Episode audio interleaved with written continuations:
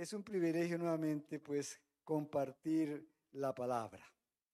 Hoy vamos a hablar de un tema que yo considero muy importante, que tiene que ver con la fidelidad al Señor y a su reino. Sé fiel hasta la muerte y yo te daré la corona de la vida. La vida cristiana, como hemos repasado o hemos dicho en algunas ocasiones, no consiste en iniciar la carrera, sino en terminar la carrera. Y hay una gran diferencia.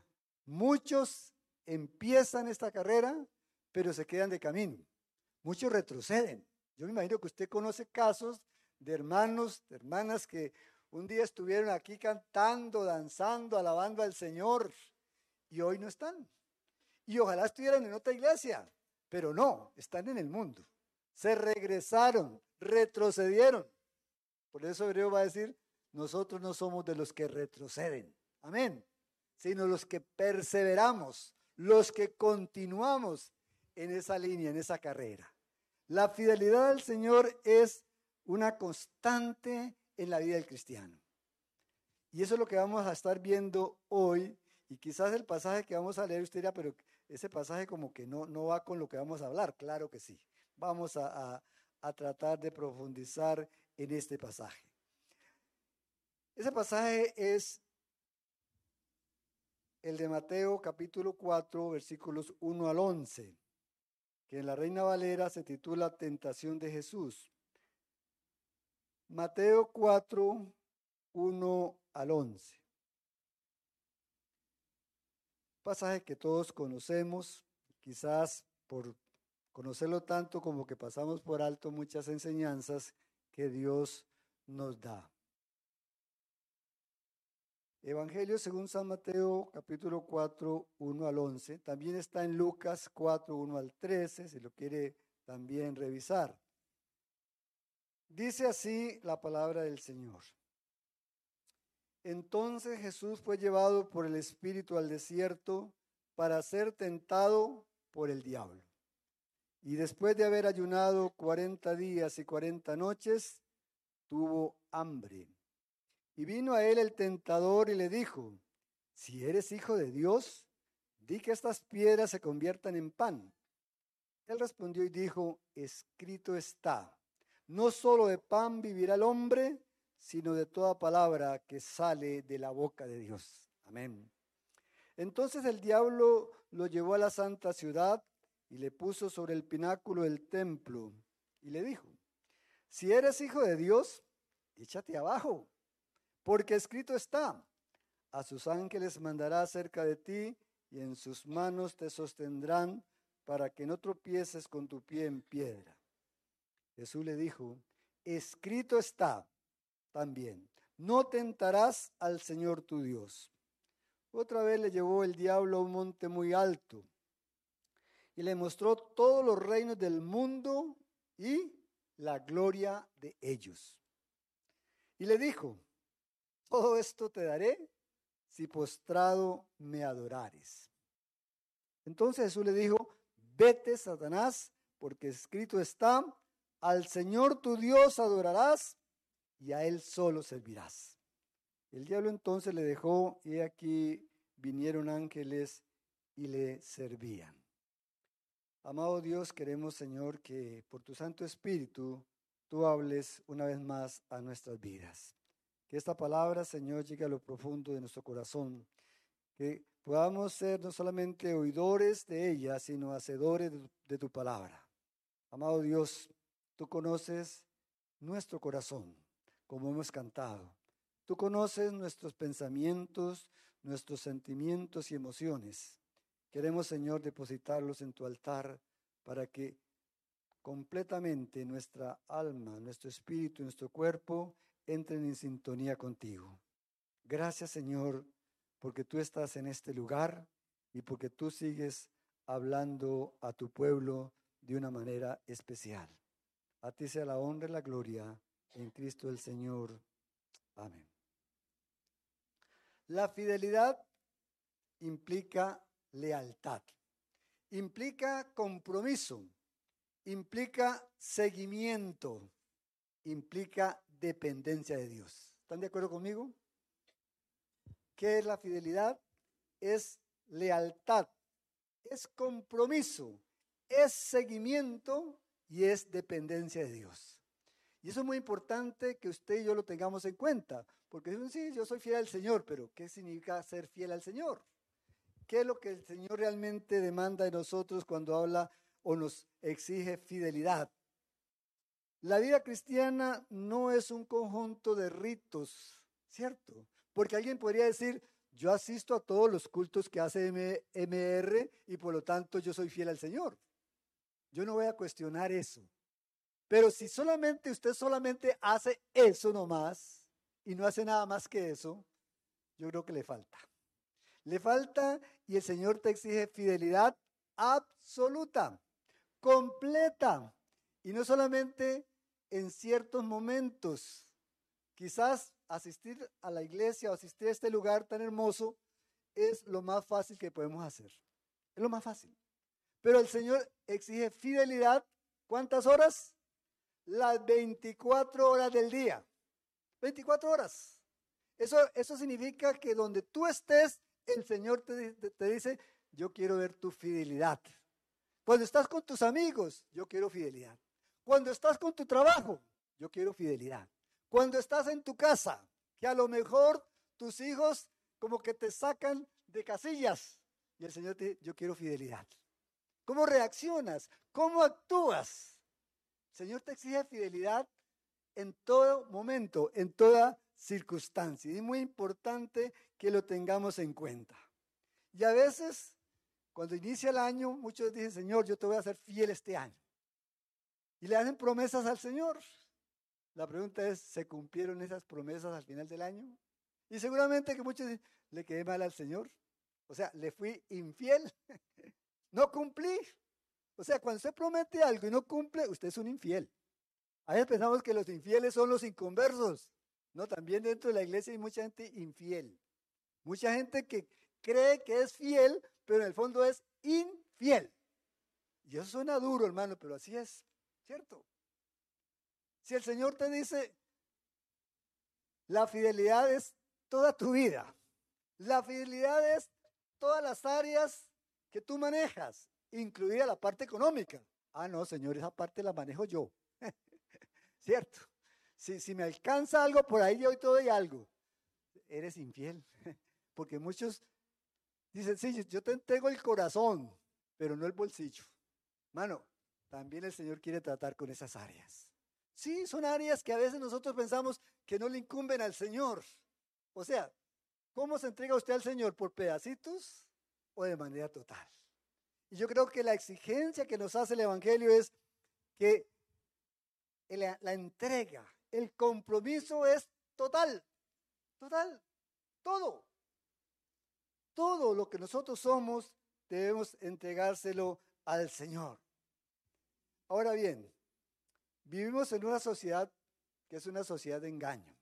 Es una sociedad de mentira. Y eso usted lo sabe, y lo sé yo.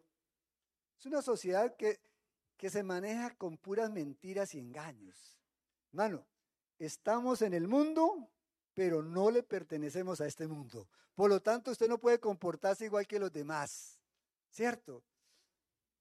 Eso uno lo ve hasta en las parejas. Por eso yo siempre he dicho, la pareja cristiana es diferente a la pareja que no es cristiana. ¿Por qué? Porque la pareja que no es cristiana puede haber infidelidad.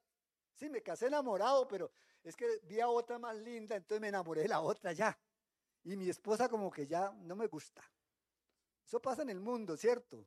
Porque no hay fidelidad. Si el Señor estuviera en su vida, no habría infidelidad con su esposa, ¿cierto? ¿O me equivoco, hermanos? Así debe ser. Entonces, si usted es hijo de Dios, hija de Dios, ¿cómo se rige? ¿Cómo rige su vida? ¿Con los patrones de este mundo o con los patrones y las exigencias que están en la palabra? Por la palabra, ¿cierto? La palabra nos dice que nuestro comportamiento, nuestra actitud debe ser distinta, diferente, distinta. Fidelidad, yo no puedo decir, yo soy fiel al Señor, pero le soy infiel a mi esposa. ¿Ah? ¿Qué le parece? No, no hay tal. El Señor dice, si tú no eres fiel con tu esposa, no me eres fiel a mí. porque el Señor no hace separación. Es más, muchos dicen, sí, es que yo amo mucho al Señor, pero aquel fulano me cae mal. El vecino ni lo trato. ¿Ah? Y dice que ama mucho al Señor. ¿Cómo es eso? Bueno, nosotros hacemos ciertas diferencias y resulta que para el Señor así no es. Dios nos dice, no, en la medida en que tú amas a tu vecino, en la medida en que tú eres fiel con tu esposa, en esa medida me eres fiel a mí y me amas a mí. Amén. Porque no se puede separar. No se puede separar. Por eso vamos a ver en este pasaje tres puntos, esperemos que el tiempo nos, nos ayude, para abordar lo que es la fidelidad de Jesús a su Padre. Fidelidad de Jesús. Nosotros tenemos que ser fieles al estilo de quién? De Jesús. Al estilo de Jesús, si usted está de acuerdo conmigo. Número uno, depender de Dios en todo sentido y en toda circunstancia. Eso es fidelidad. Que usted dependa de Dios en todo sentido y en toda circunstancia. Y vamos a mirar el pasaje que hemos leído. Dice que Jesús fue llevado por el Espíritu al desierto. Lucas va a agregar que Jesús, lleno del Espíritu, fue al desierto. Y uno diría, pero eso era Jesús. Mano, el desierto, si usted no sabe, simboliza prueba, simboliza dificultad, simboliza adversidad. Eso es lo que simboliza el desierto. Por eso los israelitas, antes de entrar a la tierra prometida, pasaron 40 años dando vueltas en el desierto. No porque Dios quisiera, sino por ser un pueblo rebelde y murmurador. Por eso duraron 40 años. Sí. Ya en otras ocasiones hemos hablado de este pueblo. Jesús lleno del Espíritu obedece la voz de Dios y va al desierto. Número uno, ¿qué significa eso? Para que usted sea fiel al Señor, hermanos, vamos a ponerlo como una base, para serle fiel al Señor, usted necesita la guía y la llenura del Espíritu Santo. Número uno, sin, la llenura del Espíritu de Dios, sin la presencia de Dios en su vida, usted no puede ser fiel al Señor. ¿Está de acuerdo conmigo? Sí, hay mucha gente que pretende ser fiel al Señor, pero dejan al Espíritu de Dios a un lado. No tienen ese contacto directo con el Espíritu de Dios, no permite que el Espíritu Santo les hable ni los transforme y quieren ser fiel al Señor. Eso no se puede hacer. No se puede hacer. Aquí hay un principio importante, es que Jesús, lleno del Espíritu y guiado por el Espíritu, el Espíritu lo manda al desierto.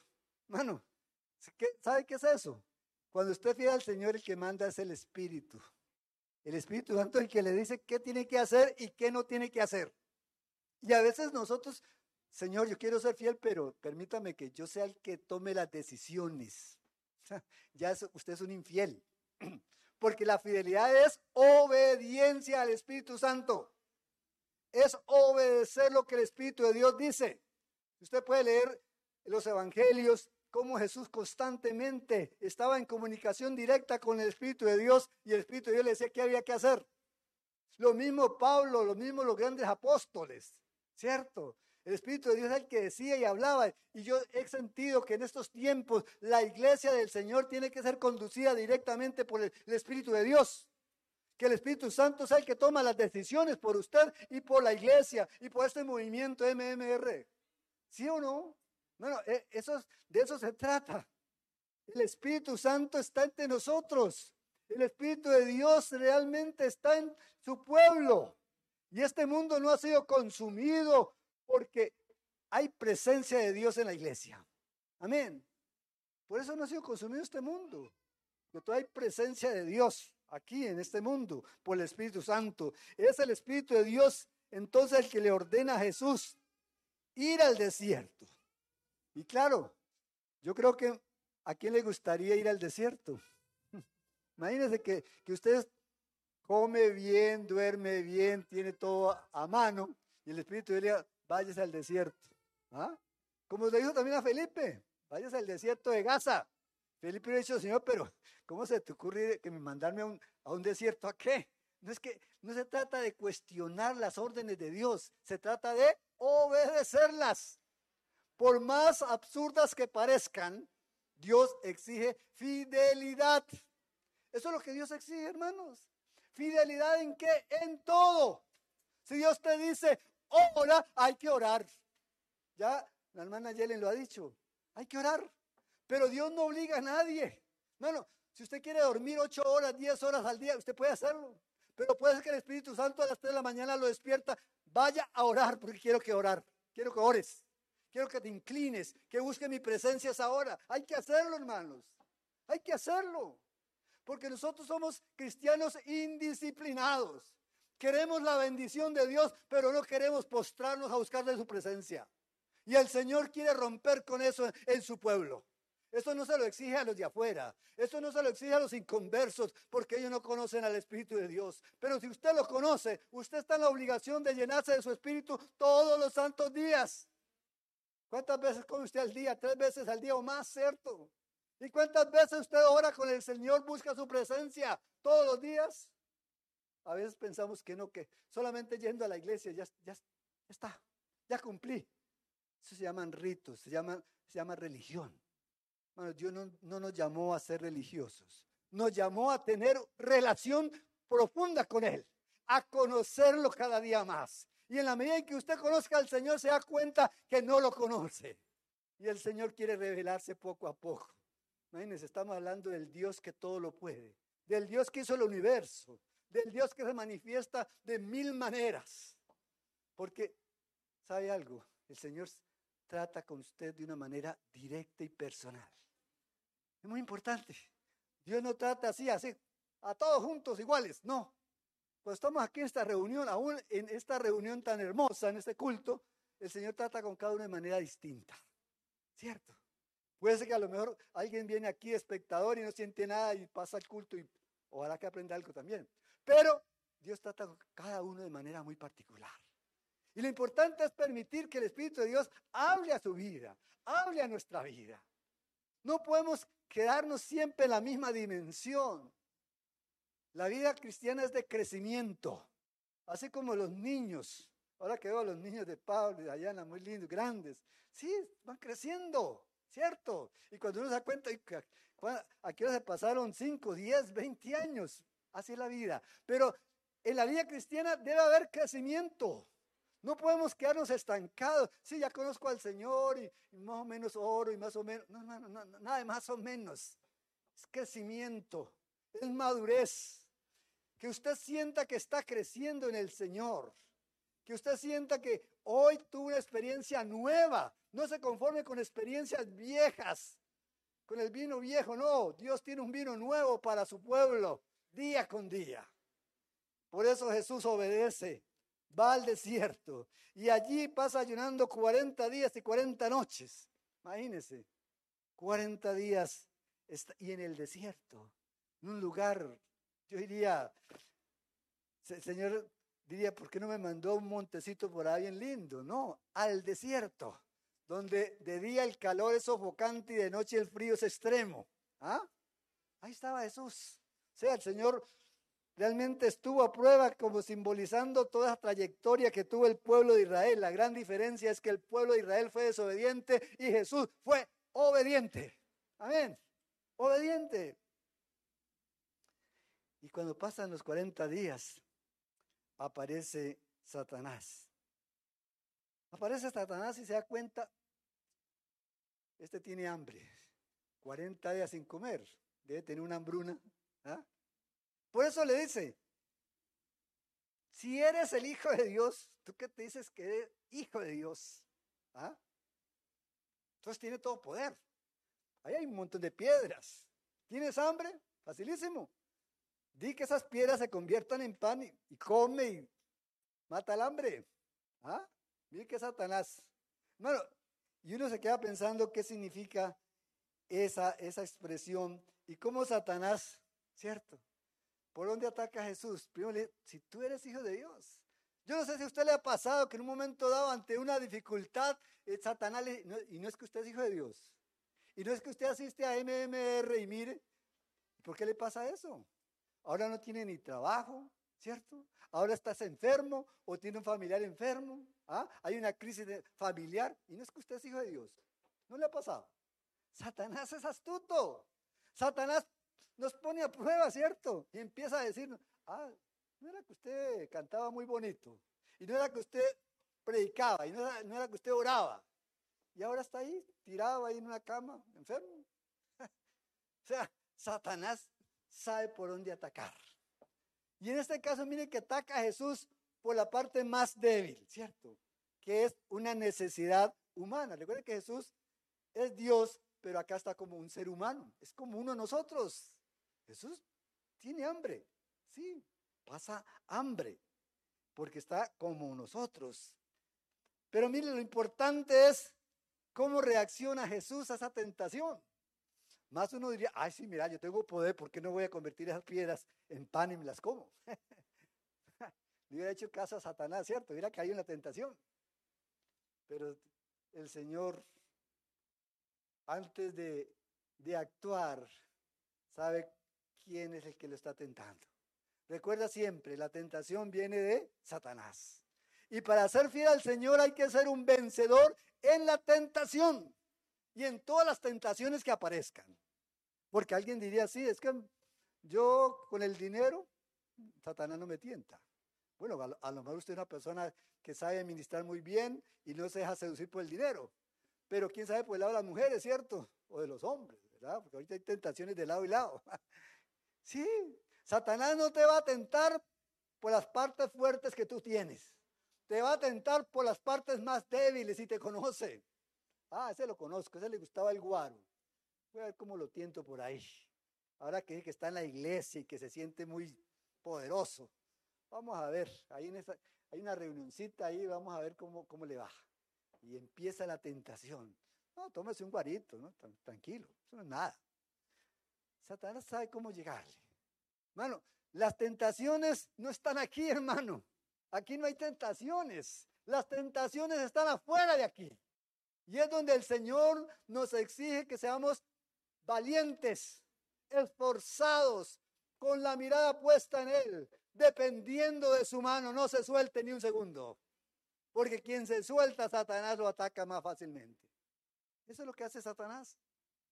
Por eso el Señor le va a contestar a Satanás y le contesta con la palabra. Aquí hay un paréntesis.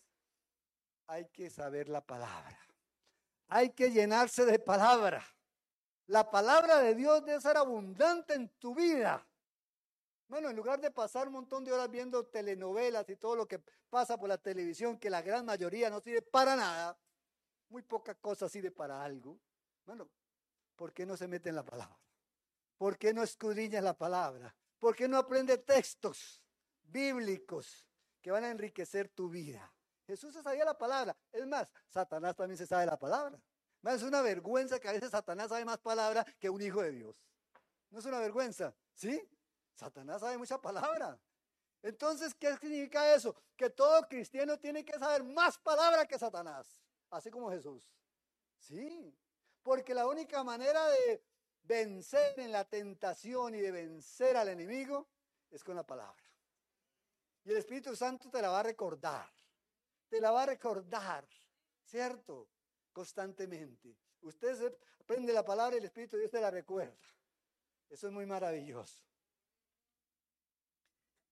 Y dice acá que entonces Jesús le contesta, escrito está, no solo de pan vivirá el hombre, sino de toda palabra que sale de la boca de Dios. Eso está en Deuteronomios capítulo 8, versículo 4, y Jesús se sabía ese texto. Y se lo dice así, escrito está y me rijo por la palabra. Qué lindo es cuando un cristiano dice, yo me rijo por la palabra.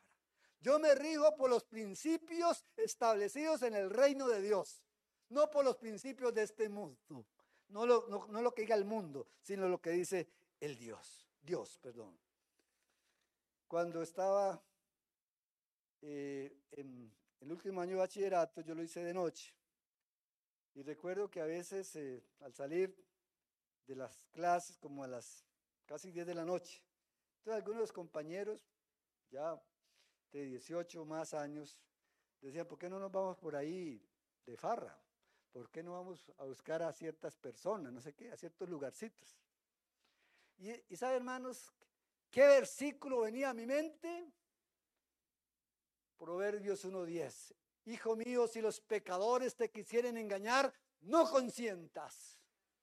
Eso para mí era como la voz de Dios que enseguida me hacía irme de ellos, porque no tenía por qué seguir sus pasos. Hermano, hay que tener la palabra que le llegue al corazón y a su vida, a su mente. En los momentos cruciales, usted tiene que recurrir a la palabra.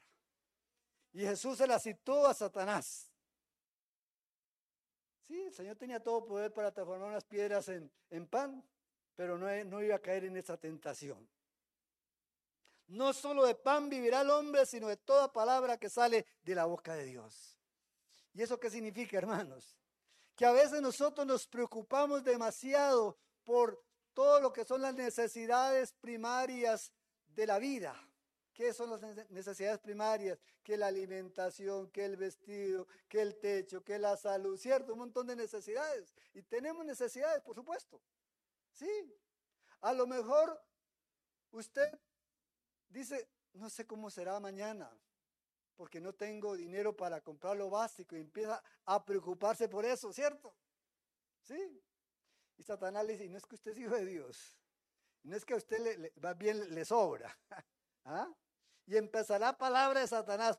Pero usted dice, escrito está, no solo de pan vivirá el hombre, sino de toda palabra de Dios. Porque el Señor es el que ordena. Y cuando Dios ordena, hasta el mismo diablo le hace caso. Sí, casos importantes, interesantes de entender que el Señor, nuestra vida depende de quién? De Él. Es depender de Él. Mire, cuando hay personas que son cristianas y de pronto, ay, como que me quedé sin nada, hermano. Usted tiene un Dios que todo lo puede. Un Dios que es abundante en bendecirte. Como dice la palabra, joven fui y he envejecido y no he visto a justo desamparado ni a su descendencia que mendigue pan. ¿Ah? Bueno, significa ocuparse de, del Señor, ocuparse de. Fidelidad es depender de Dios en todo momento. Y hay momentos difíciles, pero no momentos cuando usted más debe confiar en la gracia del Señor. Más debe confiar en la gracia del Señor. Usted no se preocupe cómo va a actuar Dios, porque Él tiene mil maneras, mil recursos para hacerlo. Recuerdo una vez cuando estaba con mi esposa en Neiva, la ciudad donde estuvimos, y de pronto estábamos sin nada la refri estaba vacía. Dios, Señor, estamos en tus manos. Y no, no, se lo contamos a nadie, porque nos daba como vergüenza decirle a los hermanos de la iglesia que estábamos pasando una situación difícil. Y el Señor, de pronto en la tarde llega un señor con todo un diario. Y venía todo. El Señor le ordenó que fuera a dárnoslo. ¿Cómo sabía él eso? No sé cómo. Dios se lo dijo. Así actúa Dios, hermanos. Hay que creerle al Señor que Él es el que mueve todas las cosas y todo está claro delante de sus ojos. Y Él sabe si Él se preocupa por los pajarillos, por todo lo que usted ve, le da de comer, no se ocupará de sus hijos, no se ocupará de sus necesidades. Pero hay una clave, hermanos, hay una clave. Eso está en Mateo 6, 31 al 33. Haga suyas esas palabras, haga suyas esas palabras. Dice Jesús, son palabras de Jesús. Mateo 6, 31 al 33. No os afanéis pues diciendo, oiga bien, ¿qué comeremos? ¿O qué beberemos? ¿O qué vestiremos? Porque los gentiles, los inconversos, los infieles, buscan todas estas cosas. Pero vuestro Padre Celestial sabe que tenéis necesidad de todas estas cosas. Mas buscad que, primeramente, el reino de Dios y su justicia, y todas estas cosas son añadidas. Entonces, aquí está muy claro. ¿Qué es la preocupación? Es vivir en función de atender nuestras necesidades primarias ¿Qué comeremos? ¿Qué vestiremos? ¿Qué beberemos? Es necesidades de, la vida, ¿cierto? De eso nos, llenamos, nos llenamos de preocupaciones. Pero ¿sabe qué? Hay que invertir el orden. El Señor no quiere que usted sea una persona preocupada, sino una persona ocupada en su reino.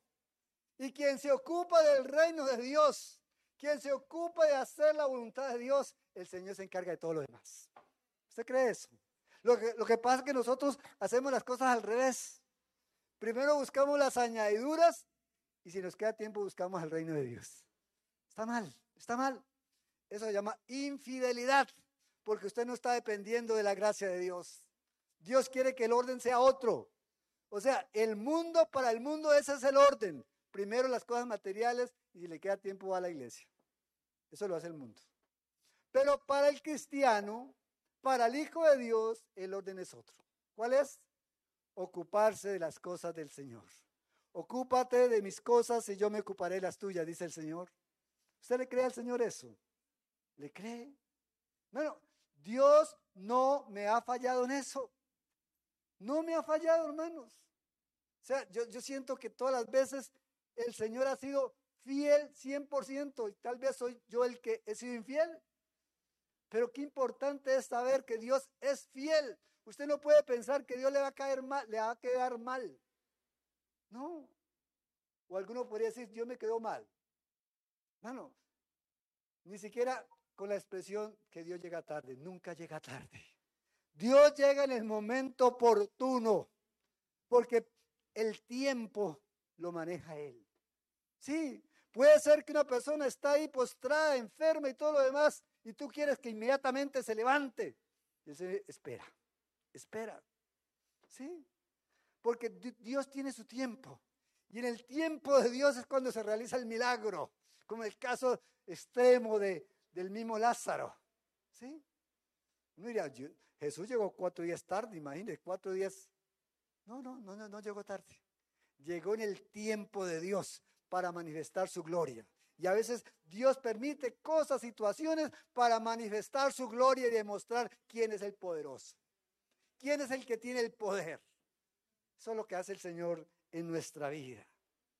Entonces, grabémonos bien eso. Ocupémonos de las cosas del reino de Dios. Eso es fidelidad, que el Señor se ocupará de todo lo demás. Y créale al Señor, créale al Señor.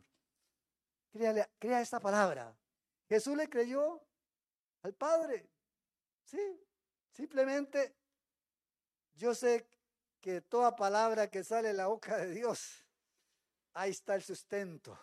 Y el Señor va a proveer más. Yo me imagino que el Señor, el Padre dijo, no te, no te preocupes, hijo, estás lleno porque estás con mi presencia misma. Y cuando está en la presencia misma, hasta el hambre desaparece. ¿Ah? Sí, eso, eso es lo que Dios hace.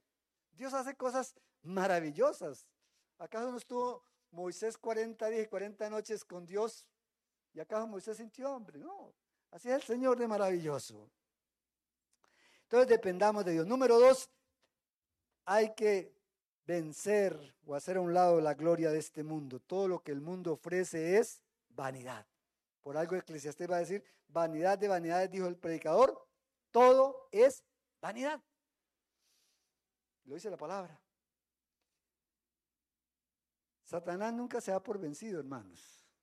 Puede que en esta tentación usted diría, es cierto, mira, Jesús lo venció este, y ya, Satanás salió corriendo. No, no, no, no. Satanás no se da por vencido a la primera. Voy a hacerle otra. Dice que entonces lo llevó a Jerusalén. Y en Jerusalén está el templo y el templo está el pináculo, como que es la parte más alta que había en Jerusalén. Y dice que allí mismo, o sea, yo me imagino que todo Jesús lo, está pensando y el diablo lo está haciendo pensar en eso. Va allí a la ciudad y lo pone sobre el pináculo del templo y le va a decir, si tú eres hijo de Dios, ¿qué es lo que estás diciendo? Échate abajo. Y mire cómo Satanás se sabe la palabra. Se la cita, le cita el Salmo 91. Escrito está, a sus ángeles mandará cerca de ti y en sus manos te sostendrás para que no tropieces con tu pie en piedra. Satanás es astuto, ¿cierto? Es como que usted le dijera, mira, me voy a tirar del Banco Nacional, piso más alto y me tiro. Y como dice la Biblia, que los ángeles vienen y me recogen. sí, absurdo, ¿cierto? Eso, ¿por qué Satanás se lo pone en la mente a Jesús? Escuche bien. Porque, como él está diciendo, si tú eres hijo de Dios, vas a hacer una manifestación espectacular en todo Jerusalén, al templo donde concurren miles de personas. Imagínese usted rodeado de miles de personas y se tira de arriba y cuando viene cayendo los ángeles lo recogen, todo el mundo va a creer en ti. Qué fácil. ¿Ah? Eso es lo que hace Satanás. Satanás quería presentarle a Jesús esa tentación. Mire, si usted quiere, un ministerio tremendo, empiece así. Tírese de lo más alto para que el Señor, Dios no te va a dejar que te, te mates, ¿cierto? Vas a mandar ángeles para que te recojan. ¿Es Satanás? ¿Qué cosa más intrépida la mentalidad de Satanás? Y se sabe la Biblia, otra vez, se la cita. ¿Ah?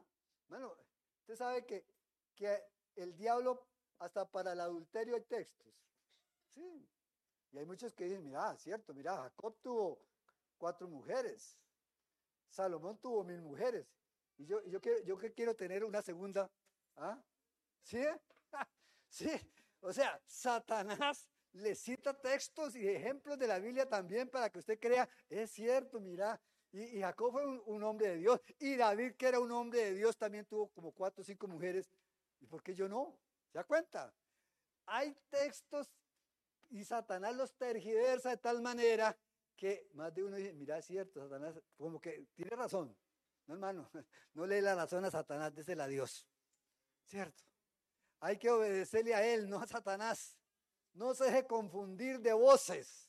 Satanás quiere engañarte, quiere seducirte, pero Dios quiere otra cosa para tu vida. Amén. Y eso es muy importante que lo tenemos, tengamos bien en consideración. Por eso Jesús le va a decir, escrito está también. O sea, si, si Satanás le cita la Biblia, Jesús también se la sabe así. Le va a decir, no tentarás al Señor tu Dios. Porque sabe, aquí Jesús le va a decir, Satanás, ¿sabe con quién estás hablando? Con el Hijo de Dios. Estás hablando con Dios mismo. No tentarás al Señor tu Dios. Aquí Jesús se revela como Dios ante Satanás. Le dice quién es Él. Tú eres un ángel caído y yo estoy por encima de ti. Por eso Jesús le va a decir, yo vi a Satanás caer como un rayo cuando fue expulsado del reino de los cielos. ¿Ah? Y ahora está tratando de, de seducir a Jesús. Te equivocas, Satanás. Y qué importante es que nosotros aprendamos también a defendernos con la palabra y a vencer en todo momento para demostrarle al Señor nuestra fidelidad.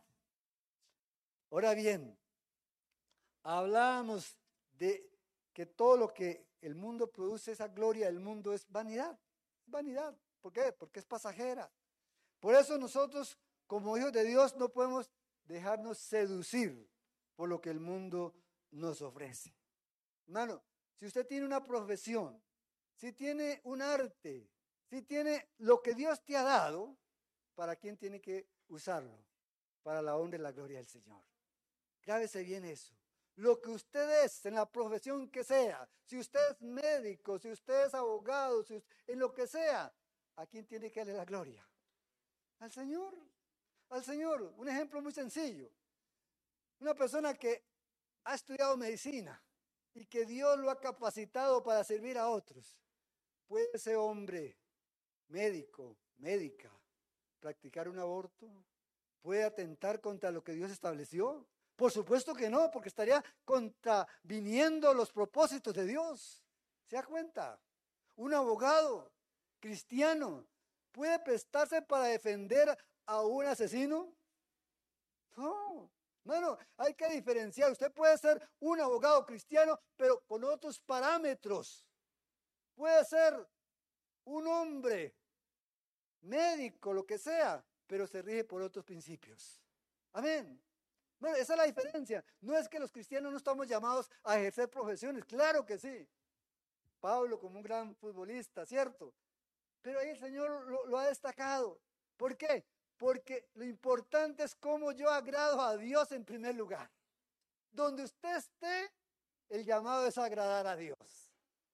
Y cuando hay algo que te dice, eso no agrada a Dios, no caiga en la trampa. No caiga en la trampa, ¿cierto? Una persona que trabaja con el MOP, el Ministerio de Obras Públicas y Transportes, puede prestarse para hacer engaño y para robarle al mismo Estado. No importa. Eh, hay, hay, que llevar cinco vagonetas de arena y de piedra de aquel lado, pero lleve una para, para tal parte, para mi casa. ¿Ah? Eso sucede, hermanos. ¿Un cristiano se prestará para eso? No, hermanos, no y no. Porque el cristiano se rige por otros principios. No puede haber en su corazón esa tentación de robar, porque eso solamente lo hace Satanás en tu vida. Y por eso es que este país está tan mal. Estamos llenos de ladrones, de gente que no le importa porque no tiene temor de Dios. Pero usted y yo que tenemos temor de Dios, nos comportamos de otra manera. Amén. De otra manera. Con los principios del reino. Con los principios de la palabra. No caemos en esas trampas. Y ahora que hablamos también de las redes sociales, porque las redes sociales son muy importantes, como decía la hermana Yerlin, pueden ser de gran bendición o de gran maldición. ¿Está de acuerdo conmigo? Para las muchachas, para los jóvenes. No, no. Es terrible lo que uno escucha. Cómo son seducidos para hacer lo que todo el mundo hace. No, hermano, que ese medio que Dios te ha dado se convierta en un canal de bendición para otros. Y si lo que tú haces por internet, por las redes sociales, no es de bendición para otros, no lo haga. Amén. Porque no se trata de agradarme a mí mismo. No se trata de sentir que yo soy grande y poderoso y me estoy haciendo famoso. No. El único famoso y grande es el Señor. No hay más. Él es el grande. Son principios totalmente diferentes. Y eso es fidelidad al Señor. Porque ustedes dicen, yo soy fiel al Señor, pero con mi red yo hago lo que quiera, hermano. Entréguele la red también al Señor. Entréguele también internet al Señor para que usted haga lo que Dios quiere. El Espíritu Santo le va a decir, eso está bien o eso está mal hecho. Sí, usted sabe, el Espíritu de Dios nos habla, nos dice cuándo nos comportamos bien y cuándo nos comportamos mal. Las tentaciones también a veces llegan, desgraciadamente, a la iglesia. Y a veces, cuando alguien, Señor lo usa para una sanidad, para hacer un servicio especial, ¿qué le dice Satanás? Tú eres grande. ¿Y cómo, cómo usted oró y se sanó? Usted es poderoso. Y le hace creer que fue por él. ¿Ah? No. Ninguna sanidad ni ningún milagro se hace porque usted sea poderoso o tenga algo. No, no. Es por el Señor es el que hace las cosas. Por eso cuando usted, Dios te usa para hacer algo, dele la gloria siempre al Señor. No caiga en la trampa de sentirse grande. Ah, qué grande que soy yo. eso, es lo que Satanás quiere, que te sientas grande. Pero la gloria solamente es para Él. ¿Sabe por qué? Porque muchas veces y en muchos lugares la iglesia ha fracasado cuando muchos siervos de Dios se consideran grandes. Sí. Algunos van a, las, a otras iglesias y ¿sabe cómo van? Hasta con guardaespaldas. Bueno, usted, usted puede pensar que un siervo de Dios tenga guardaespaldas.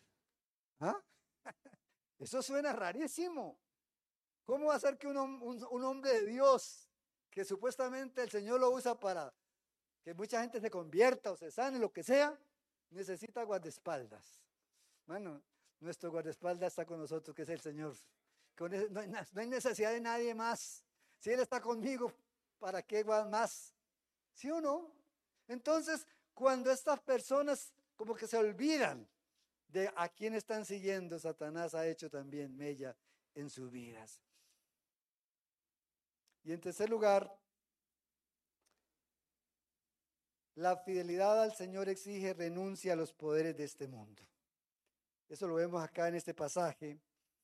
Cuando Satanás, mire, no se da por vencido. Y dice que llevó a Jesús a un monte muy alto. Siempre la, altitud. Y le mostró, ¿qué dice? Todos los reinos del mundo y la gloria de ellos. Satanás lo lleva a un monte altísimo, seguramente al monte Everett. sí, el monte más alto. ¿ah? Contempló todos los reinos del mundo. Y sabe, en ese tiempo el reino más grande era el imperio romano, nada menos, con su capital en Roma. Sí, eso es lo más grande en ese momento. ¿Ah? ¿Y, qué, ¿Y qué hace Satanás? Le dice, todo esto te daré si postrado me adorares. Primero, Satanás es un mentiroso, porque él no es dueño de nada. Él no es dueño de este mundo, hermanos. ¿O usted ha leído en alguna parte que la escritura diga que el mundo le pertenece a Satanás? De Jehová la tierra y su plenitud, del mundo y los que en él habitan. Salmo 24.1. Él es el dueño, hermanos, y, el Señor no ha renunciado a ser el dueño de este mundo. Satanás se siente dueño, es un usurpador. Sí, se siente dueño, se siente dueño. Por eso, todo lo que acontece en el mundo que usted escucha, porque los grandes, los poderosos siguen las pautas de Satanás y no las pautas de Dios. Satanás le dice, todo esto te daré si postrado me adorares. O sea, si tú te inclinas a mí, todo esto es tuyo. Cuando, eso, es del Señor, ¿sí o no? Y que Satanás es mentiroso, tratando de, engañar al Señor. ¿Y qué, qué es todo los reinos de este mundo, hermano? Los reinos de este mundo todo tiene que ver con el materialismo, los bienes, el dinero, el poder económico, el poder político, ¿sí o no? Ese es el mundo. La gente lucha por eso, por tener poder, tener mucho dinero. ya lo hemos dicho en otras ocasiones, el dinero es un medio para vivir, pero no es un fin en sí mismo para tratar de convertirme en el millonario o ser más grande que cuando alguien se muere, ¿qué se lleva? Ni siquiera la ropa que tiene puesta. ¿Sí o no? Desnudos venimos al mundo y desnudos nos vamos de este mundo. Esa es la verdad. Entonces, el cristiano, hermanos, hay que, otra vez, usted escucha voces de este mundo y escucha también la voz de Dios.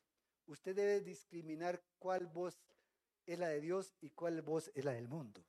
Usted escucha voces sea millonario. Es más, ahí está el programa Millonario. ¿Quién quiere ser millonario? ¿Sí o no? La gente lo ve fácil. Eh, la lotería, compre la lotería si quiere ser millonario, ¿sí o no? O sea, esas son las voces del mundo. ¿Usted depende de qué? ¿De una lotería o depende de la gracia de Dios? Yo siempre he creído y lo creo firmemente que yo no necesito la lotería. Y si un día quiero ayudar a una organización, pues voy a buscar la organización y le ayudo con algo. Entonces, si es para ayudar a organizaciones de fin benéfico. Pero un cristiano comprando lotería, ¿ah? y por ahí una vez hablando con uno, que yo digo que está tratando de seguir al Señor, y me decía que, que hay un versículo en Proverbios que habla de que si uno, uno compra lotería, el Señor lo bendice. Bueno, está como difícil encontrar un, proverbio que me diga que si yo compro lotería, tengo la bendición de Dios. No, hermano, Usted cuenta con la bendición de Dios, no necesita nada más. O necesita lotería. Mano, solo necesita la gente que no tiene a Dios de su parte. La gente que no tiene la cobertura divina en su vida. Claro, necesita todas esas cosas.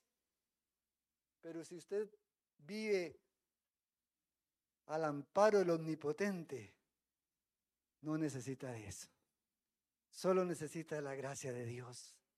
Y quien tiene la gracia de Dios y la misericordia de Dios, lo tiene todo. Amén. Ese es nuestro Dios. Ese es el Señor.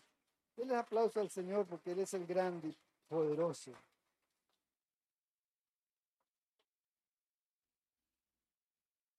Y un consejo muy útil. Hermanos, escuche bien esta palabra. Si usted quiere ser millonario, rico, séalo para el Señor. Busque los tesoros eternos, los tesoros que efectivamente no se dañan, Esto lo, dijo, lo dice Jesús, no lo digo yo. Esto está en Mateo 6, más adelantito, pasa la página, Mateo 6, versículo 19. No os hagáis tesoros en la tierra. Otra vez, ¿usted le es fiel al Señor en esa palabra? ¿O cree que no, que eso no? no. Yo también puedo ser millonario, quiero competir con Bill Gates, a ver si lo alcanzo. Imagínese. no, hermano, deje que Bill Gates sea él y allá él con sus millones, yo no. No me interesa eso. Como dice Pablo, teniendo sustento y abrigo, estemos contentos con esto, dice la palabra. Dice, no os hagáis tesoros en la tierra, donde la polilla y el orín corrompen y donde ladrones minan y hurtan. Ahora hay hasta, hasta robos cibernéticos, ¿cierto? O sea, eh, los hackers, bueno, Patrick conoce eso, ¿verdad? Los hackers son capaces de, de violar todas las seguridades y simplemente pasan dinero de aquí para allá como, como un juego. ¿Ah? Entonces, si, si uno está atenido a qué, no, hermano, confíe en el Señor y en su gracia. Y si usted tiene algunos centavos en el banco, yo no estoy en contra de que tenga una, una, una plática del banco, no. Confíe en el Señor, que si Dios te la ha dado, Dios te la va a cuidar. Y ante todo, que eso sea de bendición para tu vida y para la vida de otros. Amén. Esa es la diferencia, hermanos. No es que el cristiano no puede tener un ahorrito, hermano, claro que sí, pero no puede vivir en función de una acumulación y una avaricia totalmente, porque eso no es lo que el Señor quiere. Ante todo es depender de su gracia. Y aquí dice algo muy importante, porque donde esté vuestro tesoro, allí estará también vuestro corazón. ¿Cuál es el tesoro? Bueno, la gente, muchos tienen el dinero como su fin. Y si, y si tienen una profesión, ah, yo quiero ser médico porque después tengo un consultorio y voy a cobrar 60 mil, 70 mil por cada consulta. Y si son 10 clientes al día, ya son 700 mil y multiplican y ya, facilito, me hice millonario. Si usted es un hijo de Dios, hace lo mismo, hace las cuentas así. Yo siempre he dicho otra vez, un médico cristiano se diferencia de uno que no lo es, porque sus principios son otros. Sus principios son otros. Seguramente, yo no sé, pero el Señor no me llamó para médico, pero si hubiera sido médico, yo creo que sería un médico bien pobre, porque simplemente a todos los que necesitan de mi servicio, aquí estoy para servirles. Si usted tiene algo que me pueda dar bien, si me quiere dar mil pesos, gracias. Pero no le voy a cobrar una, una suma exagerada, 50 mil, 60 mil pesos. Y si no los puede pagar, salado. No. Servirle, hermanos. Eso es lo que necesitamos, nuevos valores. ¿Sí o no? Y por eso yo creo que la Biblia nos llama a que los cristianos tenemos que marcar la pauta diferente en este mundo. Porque si actuamos igual que el mundo, entonces ¿cuál es la diferencia? ¿En qué nos diferenciamos de ellos? ¿Ah? Si somos iguales, no hay ninguna diferencia. Somos otras infieles. Porque el Señor está demandando un pueblo que actúe y viva diferente. ¿Ah? Ahí está el reto, hermanos. Somos un pueblo que debe actuar y vivir de manera distinta. Y al final, hermanos, tiempo se nos ha ido. Algo muy importante que usted debe grabarse. Es cierto, el Señor se lo dijo a Satanás, pero también nos lo dice a nosotros. Le dice a Satanás, vete Satanás, porque escrito está, al Señor tu Dios adorarás y a Él solo servirás. Y eso que se le dijo a Satanás también nos lo dice a nosotros. No, no, no nos dice que nos vayamos, nos dice quédate, pero yo quiero que tú seas mi adorador y mi servidor. Para ser fiel al Señor hay que adorar al Señor y hay que servirlo. No hay fidelidad si no hay servicio, si no hay adoración al Señor. Y cuando hablamos de adoración, hermanos, no estamos hablando solamente de esta hermosa reunión. Estamos hablando de nuestra vida. Nuestra vida. Porque es muy fácil participar en un culto y sentirnos muy llenos de gozo y de alegría y el Espíritu de Dios que se mueve entre nosotros. Pero tu casa es, es también templo del Espíritu Santo. Tu casa también resplandece. En tu trabajo tú adoras al Señor. En tu trabajo tú le sirves al Señor. Bueno, ahí está el reto. Ahí está la fidelidad. Cuando tú estés allá, piensa, estoy adorando con mis palabras, con mis hechos a ese Señor que yo amo. Es servirle al Señor. Y como dice Jesús, donde yo estuviera, allí estará mi servidor. ¿Y dónde está Jesús en todas partes? Usted es un servidor del Señor las 24 horas del día. En toda situación. Está con sus amigos y hay una situación, de pronto hay una, uno de sus amigos está deprimido, está casi buscando la muerte, pero hay un hijo de Dios ahí, ¿sí o no? ¿Qué tiene que hacer? Voy a orar por ti, voy a clamar al Señor para que Dios toque tu vida, para que Dios tenga misericordia de ti. Esa es la misión del cristiano, hermanos. Mientras este mundo está lleno de tinieblas, todavía hay luz. Usted es luz en medio del mundo. Eso es fidelidad al Señor. Sí, Señor, úsame. Usted tiene que convertirse en un instrumento de bendición, donde quiera que esté. En su casa, si los demás a lo mejor no, no, no asisten a la iglesia, pero usted asiste. Usted tiene que dar testimonio de eso. Y usted tiene que portarse a la altura de un hijo de Dios. Sí, eso es lo que el Señor nos demanda. El Señor está pensando siempre en su pueblo y está queriendo un pueblo que le sirva y le adore. ¿Difícil, hermanos? ¿Es mucho lo que el Señor pide? Bueno, Dios nos lo da todo. Todo nos lo da el Señor. Ese aire que usted respira, el Señor se lo cobra. El agua que el Señor te da de los ríos, de los manantiales. El Señor nos da todo en abundancia. Por eso hay que servirle al Señor con todo nuestro corazón. No hay fidelidad si no hay adoración, si no hay servicio en la iglesia. Es una decisión que nosotros hacemos. Revise su vida. Yo quisiera invitarle en esta mañana a que usted revise su vida. ¿Cómo está su fidelidad al Señor? Hágase un autoexamen. ¿Cómo es su fidelidad al Señor? ¿Usted se considera una persona fiel al 100%? ¿Es fiel al Señor en todo momento? ¿En toda circunstancia? ¿Es fiel al Señor en los momentos críticos? ¿O solamente fiel al Señor cuando todo va bien? ¿Cierto? Muchos son fieles al Señor cuando todo va muy bien. Bueno, es que no, no es así. Hay que ser fiel al Señor en los momentos buenos, pero también en los momentos malos, en los momentos difíciles, en los momentos de enfermedad, en los momentos en que usted está sin trabajo, en los momentos cuando hay una crisis familiar. Hay que serle fiel al Señor. Amén. Porque algunos, sí, de pronto cuando viene una prueba así, más bien salen en estampida, se van. Ya para que vuelva a la iglesia. Que me llegan muchas pruebas, muchas dificultades. ¿Ah? Bueno, ¿quién le dijo que este camino era fácil? ¿Quién le dijo que la vida cristiana era un camino de rosas? Mano, así no es. ¿Sabe qué le dijo el Señor a los discípulos? Si ustedes también quieren irse, se pueden ir. Palabras fuertes. Pero yo quiero que usted se quede con el Señor. Yo quiero que usted lo siga. Por eso le invito a que revise su vida. ¿Qué tiene que el Señor cambiar en tu corazón? ¿Qué áreas todavía no le has entregado al Señor?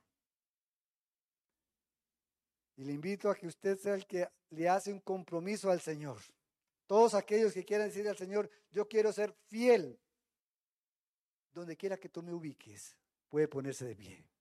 Y decir al Señor, trata conmigo las áreas que todavía yo no he tratado, porque tú me conoces mejor que yo. El Señor quiere tratarnos con nosotros, ¿sabe por qué? Porque nos ama entrañablemente. Si el Señor no nos amara, no le importará pero nos ama. Y Él es fiel.